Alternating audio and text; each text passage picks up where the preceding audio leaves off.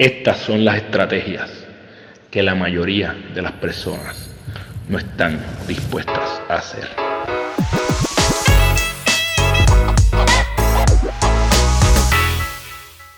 Esto es el GPS de tu vida, el lugar donde te comparto estrategias que utilizo en mi vida para ganar mi día.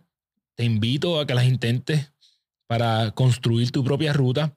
Te advierto que hay cosas que yo comparto en este podcast que la mayoría de las personas no están dispuestas a hacer y eso está bien. Porque tú no eres la mayoría de las personas, tú eres la minoría que quiere crecer, que quiere hacer algo diferente con su vida. Si te gusta lo que estamos haciendo, comparte esto con alguien que se pueda beneficiar y suscríbete a nuestro canal. Em, en específico hoy es un tema, el tema que voy a tocar es algo que definitivamente eh, no, no, todo el mundo va a querer hacer, em, pero voy a hablar de algo que todo el mundo quiere más de eso. Eh, ya sea para comer mejor, ya sea para hacer ejercicio, eh, para lograr cosas que llevas años eh, posponiendo, diciendo que vas a hacer y no lo haces. ¿De qué se trata?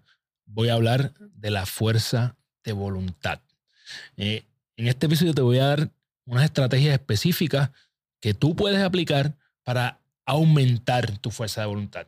Quiero comenzar con algo que he dicho muchas veces. Mi palabra favorita es grit, ¿verdad? En inglés se dice grit, en español es una mezcla de pasión y perseverancia. La perseverancia muchas veces se asocia a la fuerza de voluntad, pero hay una diferencia. La perseverancia es algo constante, algo que es más a largo plazo, ¿verdad? La fuerza de voluntad es limitada. Es algo que nosotros tenemos a corto plazo. Si fuera a poner un ejemplo, la, fuerza de voluntad fuera los ejercicios que hacemos, ¿verdad? Para aumentar los músculos y la perseverancia fuera el resultado, ¿verdad? El, eh, el músculo ya desarrollado. Entonces, aquí hay algo bien bello. Tú puedes desarrollar el músculo de la fuerza de voluntad. Mira, no me quiero poner demasiado técnico, pero la fuerza de voluntad viene de un área de tu cerebro que se llama la corteza cingulada anterior. Eso está aquí, al lado de la sien, literalmente, así que por aquí debe estar. Y imagínate que esto es como la batería de tu teléfono.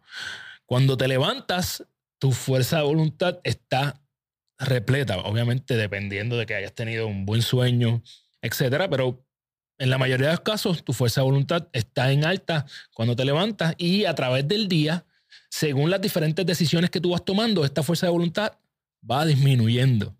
Eh, por eso es que yo soy bien precavido con las decisiones que yo tomo. Yo, por ejemplo, no quiero perder tiempo en tomar decisiones de qué me voy a poner todos los días. Si tú ves este podcast, tú ves que yo siempre ando vestido de la misma forma.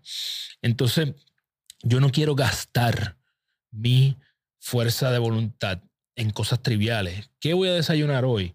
¿Qué voy a hacer hoy por el día? Yo básicamente puedo desayunar lo mismo casi todos los días. Tengo dos, máximo tres menús distintos que me hago de desayuno en el momento en que voy a desayunar.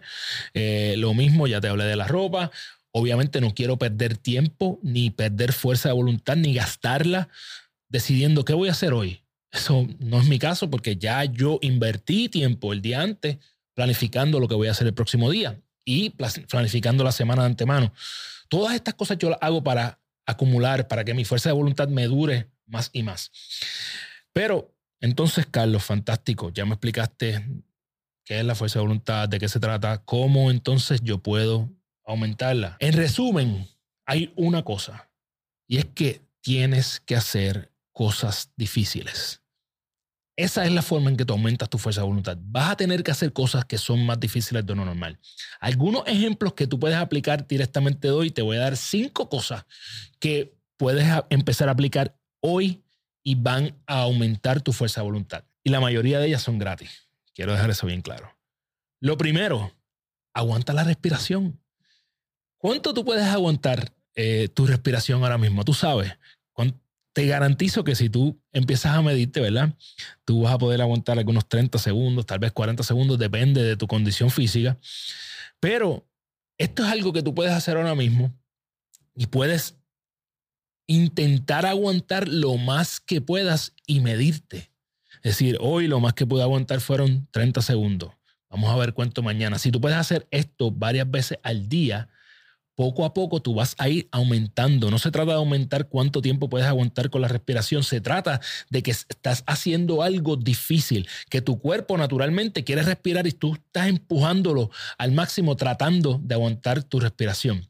Así que ahí tienes la primera, ¿cuánto tiempo puedes aguantar tu respiración?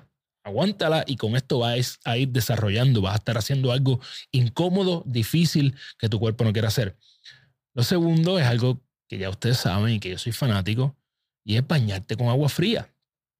Todos los días yo tengo que librar una batalla con mil cold plunge. Eh, hoy fue como a 45 grados y literalmente yo todos los días tengo que contar una, dos y tres antes de sumergirme en mi cold plunge, ¿verdad?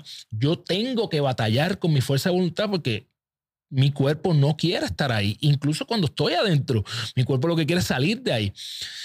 No te estoy diciendo que te vayas a comprar tu cold plunge, pero mete un vaso de agua en la nevera y mañana bañate con agua fría. Yo he hablado de todos los beneficios que da el agua fría y si no has visto ese episodio, puedes ir a los otros episodios del GPS de tu vida, lo puedes buscar. Incluso no tienes ni que ir. Busca en Google, los beneficios están ahí. Pero para mí el beneficio más importante que me da el meterme en esa eh, tina de agua fría todos los días es que yo tengo que luchar para lograr esto. Y ya cuando yo hago eso, mi mente dice, si este tipo hizo esta locura, él puede hacer cualquier cosa que se proponga en el día de hoy. Así que ahí tienes la segunda, bañate con agua fría, pon ese vaso hoy. Me gustaría saber si fuiste de las personas que puso el vaso de agua en la nevera y mañana se van a estar eh, intentando aumentar su fuerza de voluntad a través de algo bien simple que es bañarse con un vaso de agua fría. La tercera es otra cosa que yo soy extremadamente fanático de esto, lo promuevo, se lo he enseñado a muchas personas y es meditar. Eh, no, Carlos, no puedo meditar, no me sale, nada, es que yo trato, pero no puedo. Mira, si te hablas así, obviamente no te va a salir, eso es lo primero. Pero busca la forma de quedarte ahí, de intentarlo. Hay personas que están diciendo que no les sale ni tan siquiera lo intentan. Meditar te ayuda a aumentar tu fuerza de voluntad. Yo, en mi mente, cuando voy a meditar, yo no tengo que hacerlo tanto ya porque para mí esto es un hábito. Yo lo hago automático en las mañanas. Pero en los momentos en donde no quisiera hacerlo, el pensamiento que yo busco tener o el recordatorio que yo me doy es el siguiente. Si yo no puedo aguantar 15 minutos aquí, ¿cómo voy a impactar la vida de 100 mil personas que probablemente me va a tomar años lograr? Si tú no puedes aguantar algo de 5, 10 minutos, ¿cómo puedes hacer las cosas difíciles en tu vida? Así que meditar es una de las formas en que tú puedes aumentar tu fuerza de voluntad. Y si no sabes meditar o no puedes, también he dejado episodios aquí de cómo eh, hacer diferentes meditaciones. Pero más que todo, busca mantenerte intentándolo. Obviamente infórmate y, y practica, pero mínimo ten la fuerza de voluntad de estar ahí de intentarlo. Ahí tú vas a ir construyendo tu músculo de la fuerza de voluntad. Número cuatro, muchas de las personas que están aquí hacen ejercicio. Y ya con eso tú estás trabajando tu fuerza de voluntad porque nuestro cuerpo, aunque está diseñado para moverse, nuestro cerebro está constantemente buscando conservar energía. Así que aunque tu cuerpo quiere moverse, tu cerebro está diciendo, quédate ahí, Descansa, no gastes esas calorías. Entonces ya con eso tú estás trabajando. Ejercitarse es una forma de aumentar tu fuerza de voluntad. Pero si ya tú estás ahí, obviamente si no estás ejercitándote aún, ejercitarte es una forma de aumentar tu fuerza de voluntad. Pero si estás ejercitándote, la forma en que tú buscas empujar esa fuerza de voluntad aún más es dando esa repetición extra. Cuando ya tú creas que no puedes más, un minuto más, una repetición más, cinco libras más. Obviamente yo no soy entrenador, no te estoy diciendo esto para que vayas ahora a lastimarte, a esto de la forma correcta, ¿verdad? Con la supervisión indicada. Pero más que todo es esa predisposición mental de que tú vas a intentar algo un poco más difícil, ¿verdad? Hacer algo más. Así que la cuarta forma en que tú puedes aumentar tu fuerza de voluntad es dando esa repetición adicional, haciendo ese poquito más todos los días y lo que tienes que hacer es uno más todos los días. Y lo último, y ustedes se preguntarán, ¿verdad? ¿Para qué yo tengo esto aquí?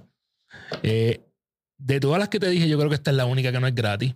Eh, una forma en que yo aumento mi fuerza de voluntad es con esto que se llama en buen español un hand grip strengthener, ¿verdad? Algo para... Eh, la traducción es fortalecedor de agarre de mano, ¿verdad? No sé si hay... Es un spring, ¿verdad? Eh, y esto es algo que yo tengo en mi casa y que yo durante el día siempre los cojo al menos una vez y busco cuántos son la, la máxima cantidad de repeticiones que yo puedo hacer con esto. Obviamente esto se va poniendo cada vez más difícil y si me estás escuchando eh, a través de Apple o Spotify, probablemente ahora mismo estás escuchando un ruidito que es como si fuera una grapadora, eso es lo que suena. Eh, esto yo lo estoy haciendo poco a poco, se va poniendo cada vez más y más difícil.